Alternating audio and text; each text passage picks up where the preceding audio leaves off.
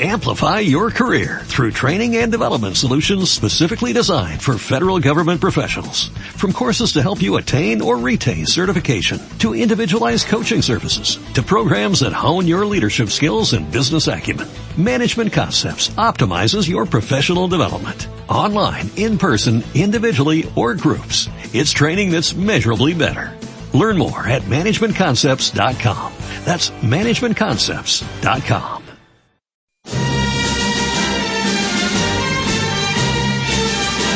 8 a 10 y media de la mañana, Libertad Constituyente.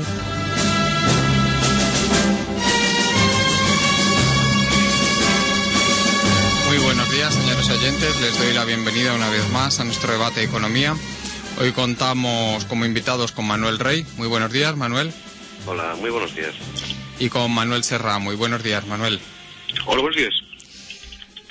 Hoy, como no puede ser de otra forma, tenemos que hablar de la gran noticia económica que surgió el viernes por la tarde, que fue la rebaja del rating de la agencia de calificación Standard Poor's a varios países europeos, entre ellos España. También estuvieron Italia, se le rebajó a Portugal, se le, bueno, se le rebajó a Francia, que fue lo más, lo más sonado de todo, que le quitaron la triple A.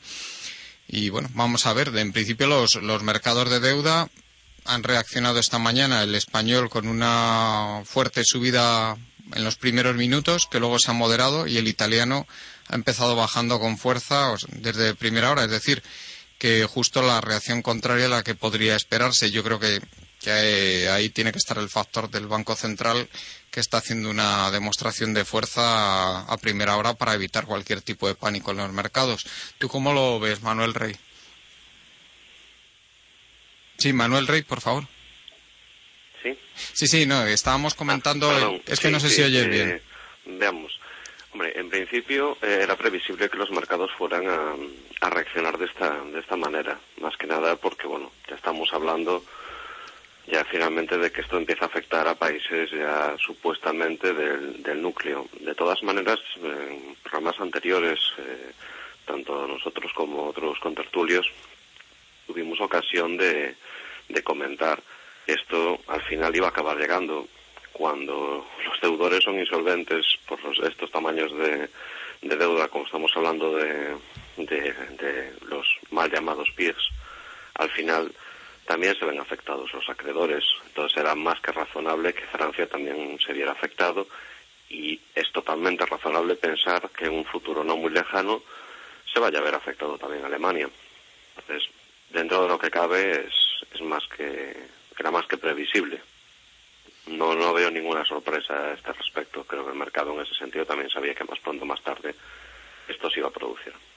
Sí, y de las tres eh, de las tres razones que dio Standard Poor's para rebajar la calificación a España, eh, supongo que las leerías, ¿no?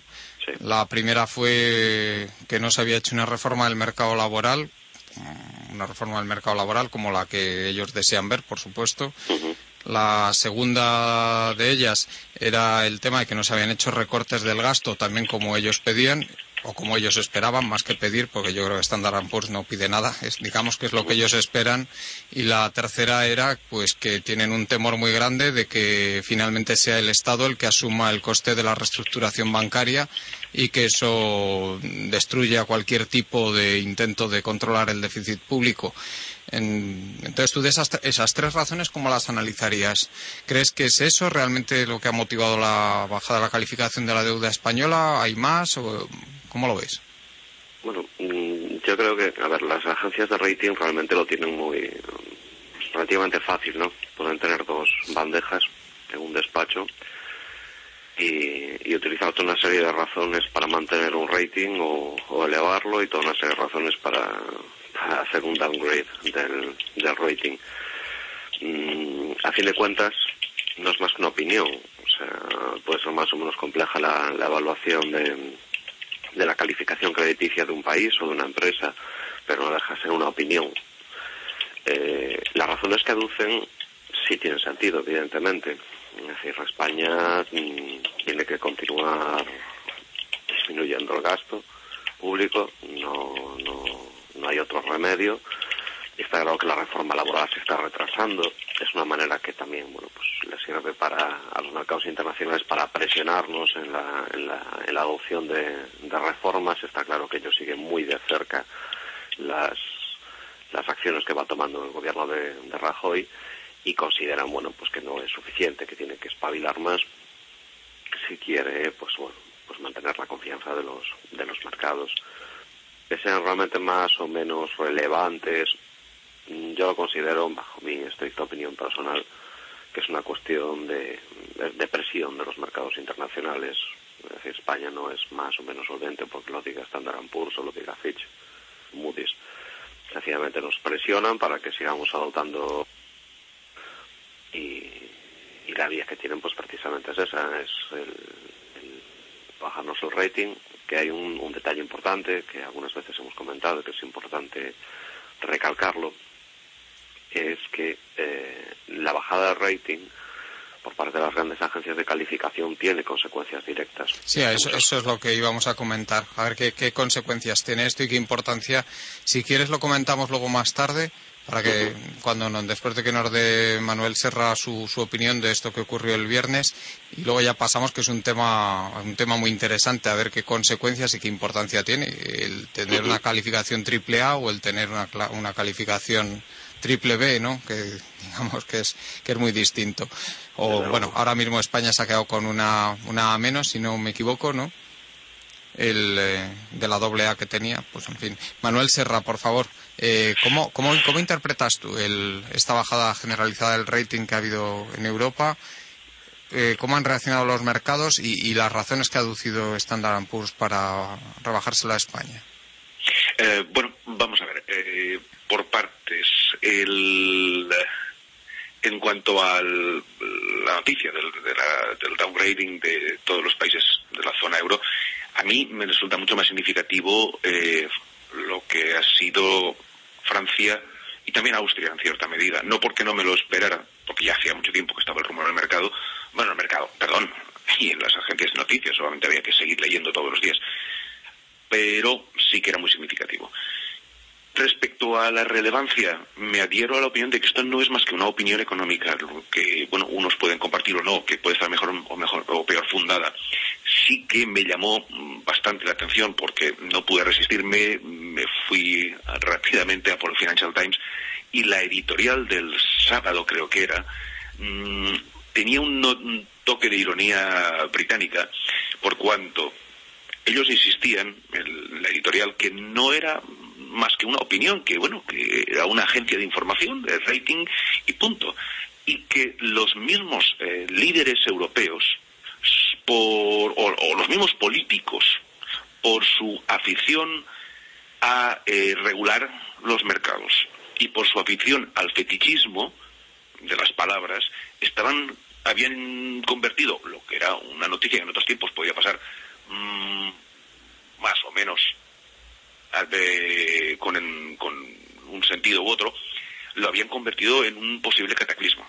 Es decir, por un lado, el exceso de regulación que lleva a que en este momento, si yo no tengo mal entendido las reglas de juego, determinados fondos de pensiones, determinadas entidades que, eh, que, que mm, gestionan fondos de terceros y que los reguladores para evitar fraudes, etcétera, etcétera, por el bien del común, cogen y dicen, usted solo puede invertir en activos triple triple A plus, mínimo, vamos, triple A es lo mínimo que le pedimos para que usted invierta, si no, oye, ahora mismo están obligados legalmente a desinvertir de los activos del Estado francés.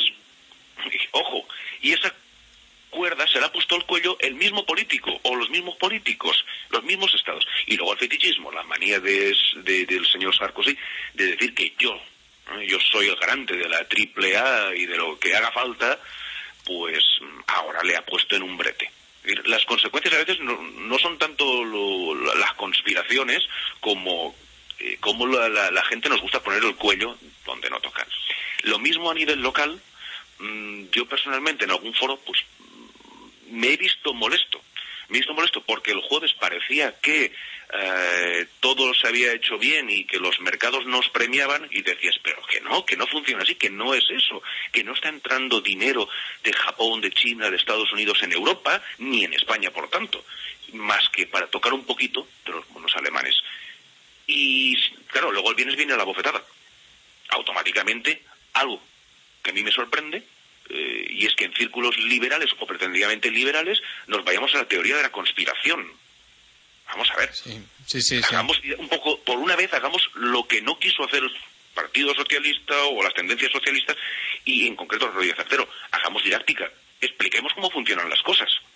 Expliquemos cómo el cruce de regulaciones, cómo el querer mm, convertir la, la, la, triple A en un fetiche puede llevar también a un lío. y, por último, sí, sí, sí, solamente una última en mi opinión, eh, para acabar, eh, solo es una consecuencia más de lo que llevamos tiempo advirtiendo, y es que la, la, Unión Europea y la Unión Monetaria, conforme están configuradas políticamente y nos excede, nos está llevando a un callejón sin salida, y que los anglosajones lo ven y no pueden dejar de anotarlo en su librito.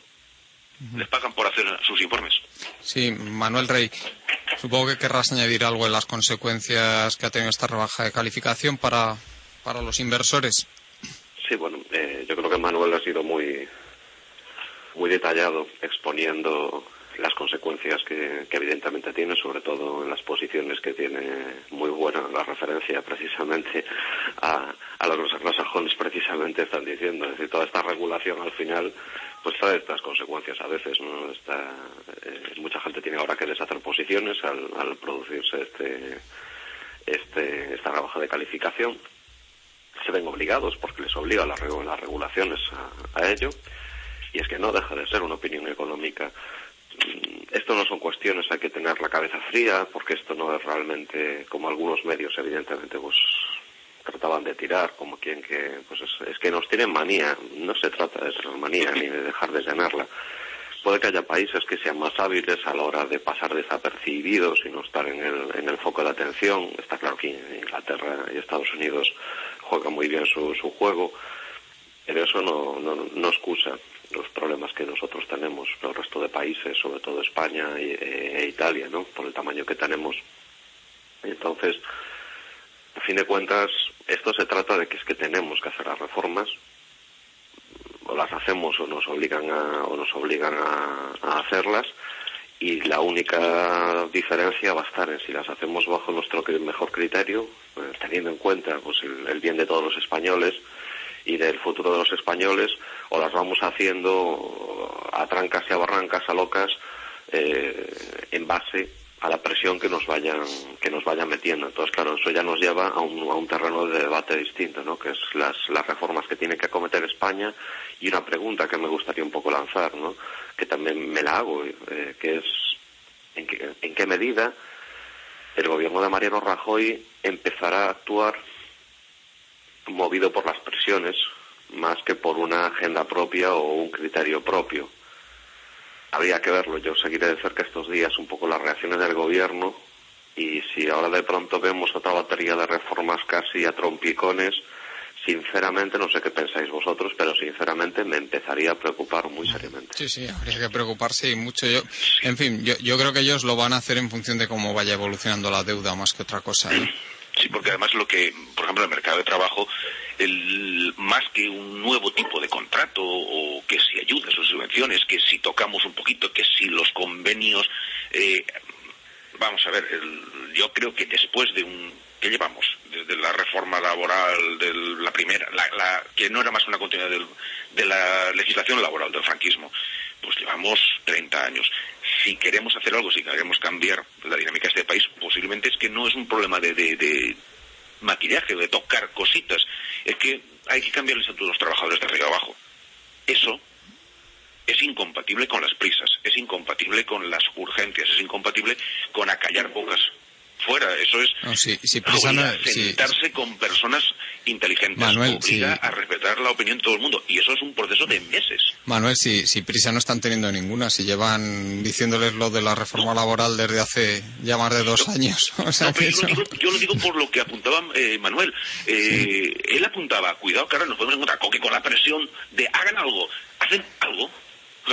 ¿Sabes? El chiste de dime algo, algo. Pues entonces, eh, si vamos a hacer eso, cuando venga el próximo análisis de los señores de, de Standard Poor's o de Moody's o de quien sea, pedir, vaya pifia. Eso no es. Mm, algún día podemos hacer un programa específico sobre el tema del mercado laboral, eh, pero lo que los anglosajones nos piden es algo muy distinto a nuestra cultura laboral. Por lo tanto, tampoco digo que tengamos que renunciar a nuestra propia filosofía, a nuestra propia forma de hacer las cosas, pero esto no es una reformita de llego hay algún decreto, como he visto hacer, no sé, yo creo que vosotros tenéis una trayectoria atrás, desde el decreto del 85 de Boyer, yo solo he visto parches, y uno detrás de otro, y otro detrás, y ala, y ala, era un mismo tipo de contrato, y ahora hacemos esto, y ahora lo quito, ya lo pongo, ahora me cargo las ETTs, ahora antes las puse, vamos a ver, esto ya es un momento de, que si tienes actores serios, te sientas y haces una reforma de los trabajadores de arriba a abajo. Y, con todas las consecuencias. Y, y es que a lo mejor alguien no está de acuerdo. Manuel. Pero por lo menos negociarlo. Y luego, eh, sí que me gustaría, antes de seguir con el tema de las tres, las tres exigencias o peticiones que haya hecho, según lo queramos ver, que ha hecho Standard Poor's al gobierno español, sí que me gustaría comentar una cosa. A mí me da la sensación ya desde hace mucho, Manuel Rey, que las agencias de calificación no son las que marcan la pauta, sino que se limitan a seguir a los mercados, ¿eh? Y con bastante retraso, por cierto. ¿Tú, ¿Tú, qué opinas de esto? ¿Tú crees que esta, que esta sensación mía, estás de acuerdo con ella? ¿Lo ves de otra manera? Sí, la comparto, sinceramente. A veces hay algunos periodistas y analistas un poquito despistados que tienden a, a aludir al revés, ¿no? Que son las agencias de rating las que, las que crean estas tendencias en el mercado. No, son realmente los mercados los que están marcando la pauta totalmente, las agencias de rating, efectivamente. De hecho, yo casi las calificaría, entre comillas, de prudentes y que se coja con mucho cuidado eh, ese, ese adjetivo.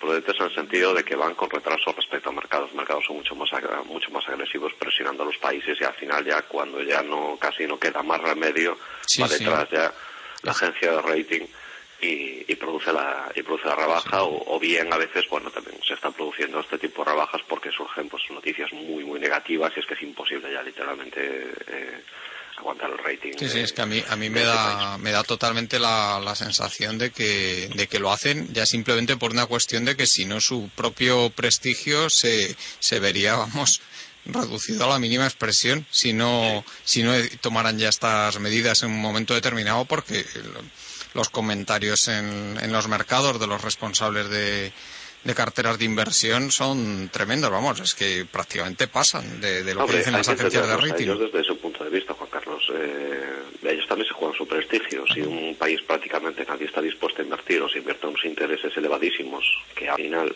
interés es la medida del riesgo, pongámonos en el lugar de la, de la agencia de rating. No uno puede quedarse brazos cruzados porque al final es el hazme del mercado, ¿no?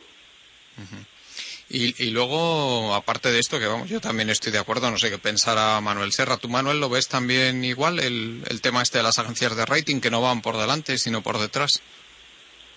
Pues yo creo que obligatoriamente van por detrás, muy pocas veces pueden anticiparse porque no son el oráculo de Delfos. Yo creo que lo que hacen es analizar vamos, lo que siempre hemos visto hacer a los departamentos de, riesgo de las entidades. Yo veo un balance, veo unos resultados y puedo extender mi predicción a unos meses hacia adelante, pero tampoco son el oráculo de Delfos, insisto. ¿Qué, qué queréis que os diga? Si lo fueran, eh, no creo que estuvieran dando consejos, estarían ricos y en su casa. Hombre, a ver, la gente que se sienta en esos consejos eh, para tomar, mm, hacer esos análisis no son cualquiera. Y, luego, si queréis, ya pasamos a analizar el tema de las medidas. A mí, lo que más me ha llamado la atención, pues ya, sabéis que hay por ahí una, una teoría que, que, dice, bueno, pues es que está todo el mundo, por supuesto yo no estoy de acuerdo con ella porque creo que las cosas son mucho más complejas, pero bueno, ahí está esa teoría que dice que todo el mundo, el gran mundo financiero, está de acuerdo para sacarle el dinero a los países para dárselos al sector financiero y sin embargo a mí lo que más me ha llamado la atención es que entre las peticiones de Standard Poor's precisamente está el que no se le dé dinero a la banca. Entonces, claro, ahí eso mm, yo creo que es algo muy llamativo. ¿Cómo, cómo lo ves tú, Manuel Rey? Pues eso, desde luego, creo que desacredita totalmente esa, esa teoría, ¿no? Sí, perdona, Manuel Rey. Sí, eh, hombre, nosotros ya hemos expuesto muchas veces eh, la opinión que tenemos, me parece, el consenso al, respecto de, que esto no deja de ser pasadores para adelante. Mm, yo, lógicamente, sí comparto ese criterio de que no, no sirve de nada estas ayudas indiscriminadas porque no es más el, efecto para que los, los oyentes se puedan centrar de una manera muy muy simple, ¿no? aunque no tengan muchos conocimientos de economía, el efecto que, están provocando estas baterías de, avales y de ayudas a la banca sería el mismo que si cogiéramos todo ese dinero, lo metiéramos en una nave industrial y le plantáramos fuego. Es triste, pero, pero es así. No está sirviendo, no está bajando a, la, a la, economía, entre, otras razones, porque la economía también es insolvente, un proceso de insolvencia masivo. Y es normal que eh, hay analistas en las, en las agencias, porque las agencias no son sectas, o sea, hay todo un batallón de analistas y cada uno tiene su opinión y hay analistas economistas muy buenos y cada uno evidentemente tiene su, su criterio y tiene voces discordantes. En, es, a fin de cuentas es un grupo de seres humanos y muchos está claro que, opinan que esto no es una solución lo que se está haciendo porque es que conocen los mecanismos económicos como los conocemos los demás y saben que toda esta batería de ayudas lo único que está provocando al final es que trasladas un problema de deuda privada de los bancos a un problema de deuda pública y que no se va a solucionar, y, que hay que articular otros mecanismos. Y entonces, ¿qué es lo, qué es lo que están pidiendo con esta tercera petición de, que no se ayude a la banca? Que, que sencillamente que se les deje quebrar porque la alternativa es esa, ¿no? Pues yo no veo más alternativa, o les das dinero público o les dejas quebrar, porque ellos por sí mismos no son capaces de sobrevivir. Es que las ayudas realmente, las ayudas indiscriminadas, sinceramente, ningún economista serio puede, o, persona que estudie la economía, ninguna persona que, entienda la, economía un mínimo puede, puede, puede apoyarlas. Una ayuda indiscriminada no tiene sentido. Yo no te puedo, si no conozco tus gastos, si no conozco tu situación, yo no te puedo estar dando fajos de billetes eh, y tú metido en, una espiral de gasto descontrolada. Estamos dando ayudas a, los bancos cuando lo único que se ha hecho realmente para revelar la situación contable real de esas entidades ha sido unos test de estrés medio pactados, bueno, te meto este factor, no lo pongo, porque no es serio, eso no es serio. Eh, si se hace una, si se quieren hacer las cosas como, como Dios manda, y yo no soy contrario a las ayudas, vamos a ver, las ayudas tienen que tener una estructura determinada y de eso ya hemos, ya hemos hablado, pero es que primero tienes que conocer la realidad de esas entidades. Si no conoces las entidades, eh, la realidad de esas entidades, estás tirando el dinero. Hay entidades que no son viables y no tiene sentido seguir quemando dinero en ellas. Y otras que sí pueden serlo, pero que necesitan a lo mejor una serie de ayudas después de haber sido intervenidas por las autoridades. Fuera de eso, es normal que, o sea, que ya haya voces discrepantes en, ese sentido. Todo el mundo sabe que las ayudas lo único que hacen es hacerle ganar tiempo a muchas entidades que se sospecha pues que no son viables, que están quebradas y van a seguir siendo. Con el agujero que tenemos montado, mm, los estados tienen una capacidad limitada. La gente cree que los estados son omnipotentes y no es cierto. A fin de cuentas son los ciudadanos los que están poniendo su dinero y está claro que estamos empezando a, empieza a ver el mercado, como es normal, que, los propios países empiezan a tener problemas muy serios de viabilidad derivado de estos rescates indiscriminados. Entonces, al final la economía tiene una componente muy grande como el derecho de sentido común. Tú, Manuel Serra, ¿cómo lo ves el tema de esta tercera petición de Standard Poor's? ¿Lo ves? Eh? Eh, a ver, yo normalmente me, me o sea, intento ser coherente conmigo mismo. No soy partidario de las subvenciones, ni de las ayudas, eh, ni de la intervención del Estado. Por lo tanto, el tema de la banca es que es muy complejo. No soy un, no hablo el mismo idioma que ellos. La, la verdad, en mi, en mi vida he tenido muchos encontronazos con los bancos y cuando ya nos vamos a, a los números grandes todavía peor. Si quieres que te diga la verdad, mm, sí está el riesgo, el famoso riesgo sistémico, pero creo que en otras ocasiones que hemos comentado todas estas cosas, pues, ¿qué puedo decir? Que si no están unos bancos estarán otros, que si uno cierra, otro vendrá, que a lo mejor es más barato asumir las, digamos, los, las indemnizaciones a los eh, depositantes, en el caso que el patrimonio no llegara, que otra cosa. Ahora, también en la experiencia española anterior se han llevado procesos en los que mm, los bancos más grandes han ido eliminando, ayudando a eliminar los, los inviables del mercado y no ha salido mal del todo. Entonces, vamos a ver, desde luego con, con el actual los actuales directivos del Banco de España espero que Rajoy pues eh, en cuanto pueda legalmente prescindir de ellos lo haga y mientras tanto tendrán que torear. Ahora, pagarlo con nuestros impuestos, un poco lo que hizo Gordon Brown en, en el Reino Unido, sinceramente me da terror. A mí me da terror cómo le está dando miedo a, esta gente de, los, a los analistas. Porque la teoría es que luego lo pondrás en el mercado y recuperarás. Y yo no me la creo. No, no, y haces muy bien en no creértela. Porque el agujero no se conoce la dimensión de él más que, calculo yo, que en un 10% todavía. En fin, y sobre el tema de la reforma laboral, a mí me gustaría orientarlo de otra manera, más que el tipo de reforma que pueda estar pidiendo no Standard Poor's, ¿por qué le da tanta importancia a Standard Poor's a este tema de la reforma laboral, Manuel Rey? Porque para que sea uno de los, de los tres caballos de batalla, recordemos lo que comentó el viernes Mariano Rajoy, o el sábado, perdón, el sábado Mariano Rajoy en Málaga, que adelantó las cifras de la EPA, él habló de 5, eh, creo que eran 5,4 millones, ¿no? o entre 5,3 y 5,4 millones de parados y sobre el 23,3% de paro que desde el 21,5 del trimestre anterior, pues fíjate, son casi dos puntos de subida en un solo trimestre. El, eh, yo creo que tiene relación eh, con esto porque los rumores ya estaban en el mercado, pero ¿por qué le da tanta, tanta importancia Standard Poor's a, este tema? O sea, ¿qué, más les da a ellos que no se haga ninguna reforma laboral y que se... Eh, o sea, ¿por, qué, ¿por qué le dan esa importancia? Yo creo que tiene todo el sentido que, ellos le den, ellos estudian economía española como, como todos nosotros y, tiene todo el sentido porque si ellos ven que el mercado laboral español ahora mismo está metido en una, en una ratonera, saben como nosotros que ahora mismo con la, con la estructura de mercado laboral que tenemos, las empresas no pueden reducir plantilla y se ven abocadas a la quiebra, es decir, por X puestos de trabajo se acaba perdiendo la totalidad de los puestos de trabajo de, las empresas. No hay capacidad, porque no hay capacidad, ni se ha creado un entorno en el cual se pueda contratar a gente e irla sacando poco a poco del, de las listas del, del paro. Entonces, mm, al final las conclusiones son sencillas. Si no se hace una reforma laboral, la dejan ahí. O sea, tampoco lo está diciendo las agencias de calificación, oiga, haga usted esta reforma laboral en estos términos, porque lo digo yo, no te lo están diciendo. No, es que ni, lo van a decir, ni lo van a decir jamás. Vamos. Pero bueno, sí, sí, sigue, por favor. Sí, eh, no, que sencillamente no te están orientando en ninguna dirección. Te dicen, tienes que hacer una reforma laboral. ¿Por qué? Porque es que tienes más de 5 millones de parados las cifras están ahí, son una realidad.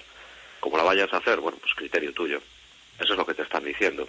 A partir de ahí, pues eh, los políticos, que ese es su trabajo y para eso, y para eso les pagan, tienen que tratar de debatir y encontrar soluciones y ir a, una reforma de un tipo o de otro, pero lo que está claro es que el mercado va a exigir que sea eficaz. Marches, como decía antes eh, Manuel Serra, como llevamos, pues no sirve de nada. Y bueno, yo creo que todos hemos visto los, los, los resultados que hemos tenido. Se ha dado un plazo determinado, patronal y sindicatos, para llegar a un, a un acuerdo. Se ha gastado mucho en, en marisco y en, y en vinos pero la realidad es que siguen exactamente igual que antes. Han llegado a acuerdos sobre pequeños flecos, pequeñas tonterías, son tonterías, pero el núcleo, la parte realmente compleja y del Jundia, de la reforma laboral, es que ni la han tocado. Pero Manuel, eh, Manuel, una cosa, mm, eh, ¿en qué podría influir, o sea, cómo podría cambiar la situación del, del mercado de trabajo para que se creara más empleo ahí? Eh, o sea, ¿qué se podría hacer según tú? O sea, ¿tú qué harías para, para que el mercado de trabajo creara más empleo? O sea, ¿cuáles son los impedimentos que tiene ahora mismo para esto? Mm, yo, desde luego, y es una opinión estrictamente personal, me iría a una flexibilización radical del mercado de trabajo. ¿Pero flexibilización de qué tipo? ¿Flexibilización en cuanto a la duración de los contratos? Porque eso ya existe, ¿no? o flexibilización en cuanto a salarios, a qué, a qué en cuanto a indemnizaciones, porque ahí tenemos varios factores. ¿A qué te estás refiriendo exactamente? Yo ahí sí liberalizaría el mercado de trabajo muy en la línea de los mercados anglosajones. Es decir, me cargaría todo lo que es el tema de convenios colectivos, porque la realidad es que no, no reflejan en estas situaciones, no son son realidades paralelas, lo que ahora mismo se habla entre, por parte de, las, de, los sindicatos de, elevaciones de salarios que no tienen ni, el más mínimo ni el más mínimo sentido cuando mitad bueno, la inmensa mayoría de todos los de todos los mercados en estos momentos de todos los sectores están en, en caída libre. Y luego me iría directamente a contrataciones anglosajonas, es decir, las indemnizaciones las variaría de una manera radical y, a ver, ese es duro porque mucha gente son, son trabajadores y dicen, oiga, que yo no, me, no, no puedo quedarme sin derechos. Sí, pero usted tiene que entender que la hiperprotección al trabajador va a acabar provocando que usted pierda su trabajo cuando no debería de perderlo o no sea capaz de encontrarlo. Entonces yo me iría a una flexibilización radical, o sea, me cargaría toda la estructura de convenio colectivo que hay, que hay, que hay hoy en día, porque en realidad la única manera de que se cree de que se cree empleo es que las empresas tengan ahora mismo flexibilidad para poder contratar sin tener un yugo encima de unas indemnizaciones que se van creando gigantescas que al final es que no las pueden yo te diría una, una cosa si realmente no eh, aquí te diría un, un economista de la demanda pues keynesiano, por ejemplo, te diría, bueno, pero si no tenemos demanda, ¿cómo se va a crear empleo por mucho que flexibilices el mercado de trabajo? ¿De dónde sale la demanda para que se cree ese empleo? Inversión extranjera. Es que ahí tenemos dos fases. Sí, pero si realizamos una reforma del mercado laboral radical, vamos a tener dos subfases. Una primera subfase en la que es previsible que se produzca una nueva ronda de incremento del desempleo derivado de muchas empresas que van a soltar lastre para poder equilibrar de una vez sus estructuras y luego empezaremos otra vez a crearlo. Es decir, no es previsible que una de, este tipo vayamos a tener un incremento automático de la contratación. bueno, yo te estoy entendiendo lo que estás diciendo, pero lo que no estoy entendiendo cómo cómo cómo van a hacer despidos las empresas si los trabajadores que están contratados están con contratos que jurídicamente eso es eso es válido, o sea, eso sí que no se puede cambiar, porque eso significaría una subversión del, de los de los principios del derecho, ¿no?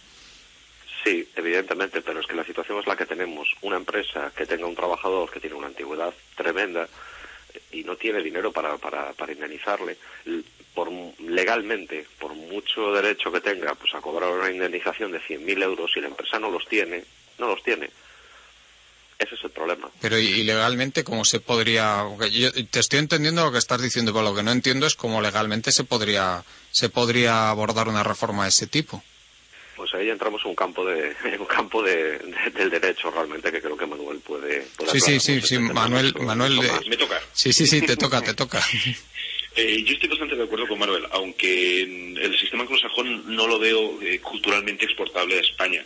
No quiere decir que no me gustaría adoptar eh, algunas figuras pero también entiendo que los sistemas jurídicos tienen que ser integrales, por así decirlo. Si los parcheas tienden a funcionar mal. para mí la reforma iría en el sentido de entrar en el contrato único. Es decir, yo eliminaría la temporalidad fuera de la, lo que se llama la causalidad estricta. Contrato es temporal cuando el trabajo es absolutamente temporal. Mire, es que eh, le necesito para montar una feria en, eh, en otra ciudad y, por tanto, pues le necesito para esos cinco días, para ese montaje, y después yo no tengo un departamento estable para, este, para esa finalidad. Una vez es subcontrato, otra vez es contrato personal. Ese, la fórmula, eh, evidentemente, la misma indemnización por, a la finalización del contrato, tanto para unos como para otros, para los fijos como los, eh, los temporales. Ahora, respecto a la, a la cuantía de esa indemnización, vamos a ver, creo que alguna vez, no sé si aquí lo he comentado, la, razón de ser de la indemnización es una aplicación al ámbito de lo laboral del artículo 1124 del Código Civil, la resolución de los contratos de forma anticipada cuando causa un daño debe ser indemnizado o cuando es una resolución unilateral por parte de una de las dos partes sin ninguna causa justa, pues debe de indemnizarse el daño. Se lleva al laboral y como la indemnización es difícil de calcular en ese caso, está fijada legalmente. Lo que en el ámbito del derecho civil pues se convierte en una discusión delante del juez sobre cuál es el importe del daño y el juez decidirá con las pruebas qué y, a qué asciende la indemnización, porque hay conceptos, el ámbito laboral viene tasado, viene automático. Ya entramos en el tema de la retroactividad o no, es decir, si la ley a mí me decía hasta ahora, hasta ayer, que eran 45 días y a partir de mañana son 20 días o 12, que, bueno, pues eso lo tendrá que resolver el Tribunal Constitucional. En mi opinión, existe posibilidades de que se pudiera aceptar la norma, como que no porque al final la retroactividad no olvidemos que solo afecta a las normas penales y sancionadoras en nuestra legislación, no a los derechos adquiridos, que no es cierto que no puedan eh, ser eh, retrotraídos, es una cuestión de, peso. Por otra parte, el, ¿qué más cosas hay que tocar ahí? Pues bueno, yo sería partidario, pues a tocar la, la, de los trabajadores, de entrar en la cogestión hay que meterla, hay que involucrar a los trabajadores en la, gestión de la empresa, hay que conseguir que los sindicatos, y yo sé que hay mucha gente que es escéptica, pero bueno, yo trato con los sindicatos y no... Mm, hay gente de todos los colores y hay gente inteligente y hay gente que está dispuesta, incluso a nivel de empresa, hay gente que vale y que mm, puedes, vale la pena escucharles. Creo que la cogestión, el Consejo de Vigilancia Alemán, mm, para las grandes empresas debería de, entrar en marcha y, empezar a involucrar a los trabajadores, que fue una de las partes que trajo el éxito del, de, la, de la reinvención de Alemania hace menos así de 10 es, años. Así es, sí. Hay un punto que legalmente es necesario abordar y es el papel de los jueces de lo social. Vamos a ver, puedes hacer la reforma que quieras, pero si no modificas el mandato legal que tienen los jueces de lo social de ante la duda fallar a favor del trabajador y ante cualquier duda proteger al trabajador, no terminas con determinadas lacras que para los extranjeros son realmente incomprensibles como el absentismo eh, fraudulento, los eh, procedimientos para que también ocurre, igual que hay trabajadores, hay empresarios que son eh, pues moralmente incalificables, es que lo curioso es que también te encuentras con trabajadores que lo son. Y no lo hablo por mi experiencia solamente, que como abogado he podido ver en esta vida gente que pero bueno, es que estás provocando para que te indemnicen con los 45 días, porque sabes que si eres el primero en salir, serás el único que cobra. Y tus otros compañeros que les vayan dando. Cuidado, que eso es eh, ocurre a veces. Y muchas veces yo suelo decir que el, el empresario más canalla con sus trabajadores suele haber sido anteriormente un trabajador por cuenta ajena bastante lamentable. Eh, cuidado con eso. Creo que los jueces de lo social se les tiene que quitar ese mandato y tienen que ir a, buscar la equidad porque ya no estamos en los años 30. Y creo que con las debidas excepciones, en general, incluso entre los empresarios más férreos, ha calado una cultura de que las cosas, si se pueden hacer de otra manera, si se puede motivar a los trabajadores, si se les puede incentivar. Vamos a ver, ya cada vez queda menos gente que opina que los trabajadores, mm, cuanto más callados y menos opinen, yo a ti no te pago por opinar, cada vez empiezan a haber menos. Cada vez, mm, con las lacras que supone la formación educativa de este país, aún así todo va permeando un concepto de que somos o somos un equipo o nos vamos al carajo cuando las empresas muy pequeñas sí que es más dificultoso. Y a partir de ahí sí que hay muchos otros flecos que tocar, pero esos son para empezar. El tema de los convenios colectivos, hay argumentos a favor y argumentos en contra. Desde luego a veces tienen excesiva rigidez. Digamos que lo que hay, y eso serían palabras mayores, hay que someter a revisión es el concepto de la, de la norma más favorable. Y intento ser ya terminar. El, nuestro derecho laboral existe una norma que es que la, la disposición legal o pactada más favorable al trabajador es la que tiene que aplicarse su contrato. Si yo llego a un acuerdo con mi empresario para trabajar por mil euros, pero mi convenio dice que son 1.200, yo trabajaré en esa categoría por 1.200. Y si la ley saliera mañana y dijera que es por 1.500 euros, trabajo por 1.500. A su vez, si yo pacto trabajar por 2.500 euros al mes, eh, pues no se me aplica ni la norma legal que dice 1.500 ni el estatuto de 1.200. Eso solo puede llevar al alza. Mm, ¿Que por sí no es malo? No. Lo malo es la, costumbre en este país de entender que solo se puede subir, que nunca se puede bajar. Y en ese sentido, pues a lo mejor es donde hay que dar más autonomía.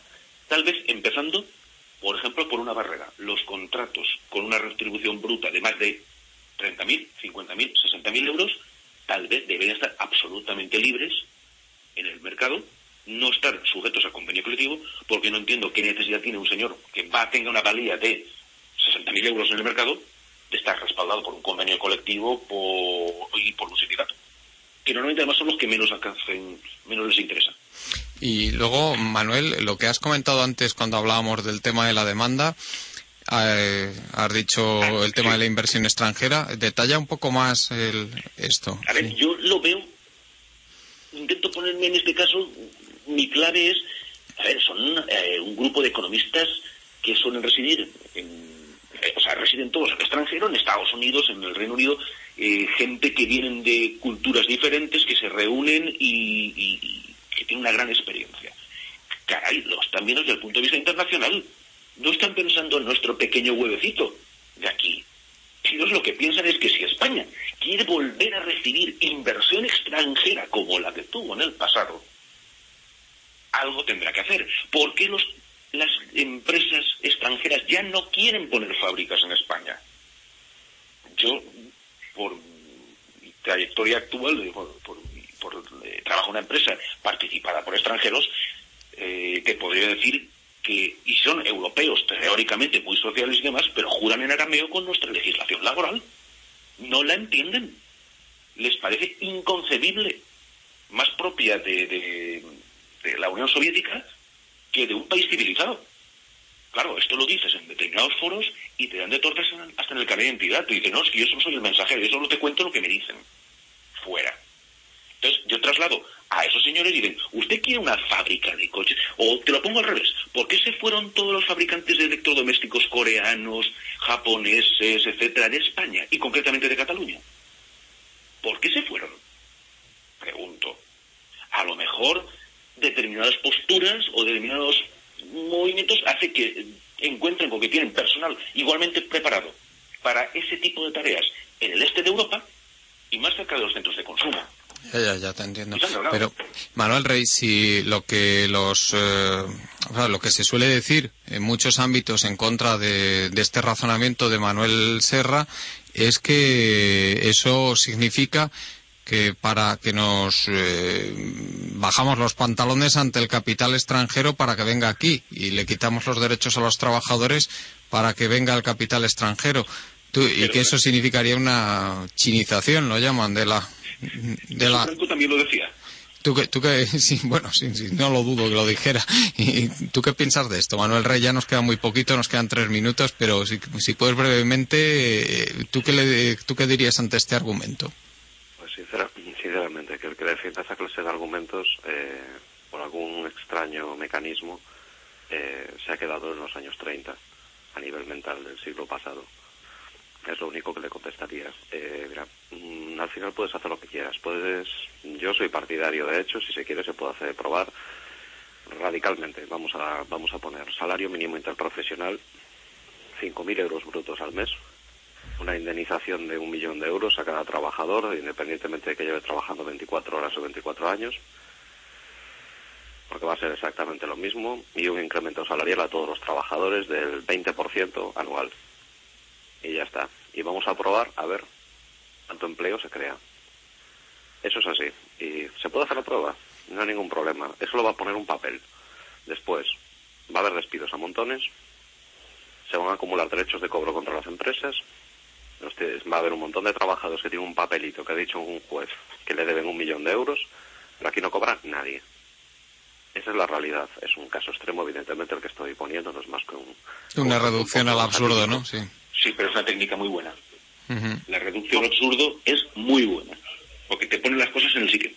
Efectivamente, de aquí sale pitando todo el mundo y a gran capital son unos desgraciados, es que son unos explotadores, y pero tú estás como Cuba. Esa es la, esa es la realidad. Si queremos que el dinero venga, que las empresas se asienten en España, que se creen empresas en España, hay que crear una serie de condiciones. Guste o no. Se acabó. Las realidades son las que son las que hay y hay una cosa que está muy clara y el argumento falaz que algunas personas defienden de que es que si se flexibiliza vamos a estar aquí como los chinos, eso es mentira. Eso es mentira. Mentira porque es que muchos países crean condiciones laborales para que se asienten empresas extranjeras y el nivel de vida es igual o superior al español. Entonces, no es cierto que eh, adaptando las condiciones del mercado para que sean, atractivas, si, tú, si las empresas internacionales se marchan de tu país, es por algo. Y hay que sentarse y decir por qué se están yendo del país. Y no vale la excusa, eh, yo por ejemplo conozco un caso bastante de, de, cerca, que es el tema de los astilleros. Aquí los sindicatos muchas veces movieron eh, leyendas urbanas de que los astilleros coreanos realizaban una competencia desleal y que allí se trabajaba con andamios de bambú y que la gente poco más que moría en, los astilleros. Bueno, la realidad de los que hemos viajado y los que hemos visto la realidad de los astilleros de Hyundai es que mientras un, un oficial de primera aquí puede estar cobrando unos dos mil y pico euros, en el astillero de Hyundai estaba entre los cinco mil y los seis mil dólares. Tenía unos equipamientos de seguridad que no los conocemos en España. ¿Dónde está el cuenco de arroz en esos astilleros de Hyundai? Claro, la diferencia es que Hyundai es cuatro veces más competitivo. Hacen los barcos como chorizos. No, y, y, además hay un, un, hecho clarísimo que si solo fuera el tema de los salarios, lo, de los salarios, los costes laborales en, en España son muchísimo más bajos que en otros países como pueden ser Inglaterra, Francia, Alemania, Dinamarca, Suecia. Entonces eso, esos países estarían en la ruina más absoluta. Si, si, solo, si la inversión extranjera solo viniera por tema de costes laborales. Bueno, o sea, hay otras razones. Esa es la manera de, desmo de desmontar ese argumento falaz. Muy bien, pues nos tenemos que ir ya por hoy. ¿eh? Muchas gracias, Manuel Rey. Muchas gracias a todos vosotros. Muchas gracias, Manuel Serra. A vosotros también. Muchas gracias, señores oyentes. Nos despedimos hasta mañana.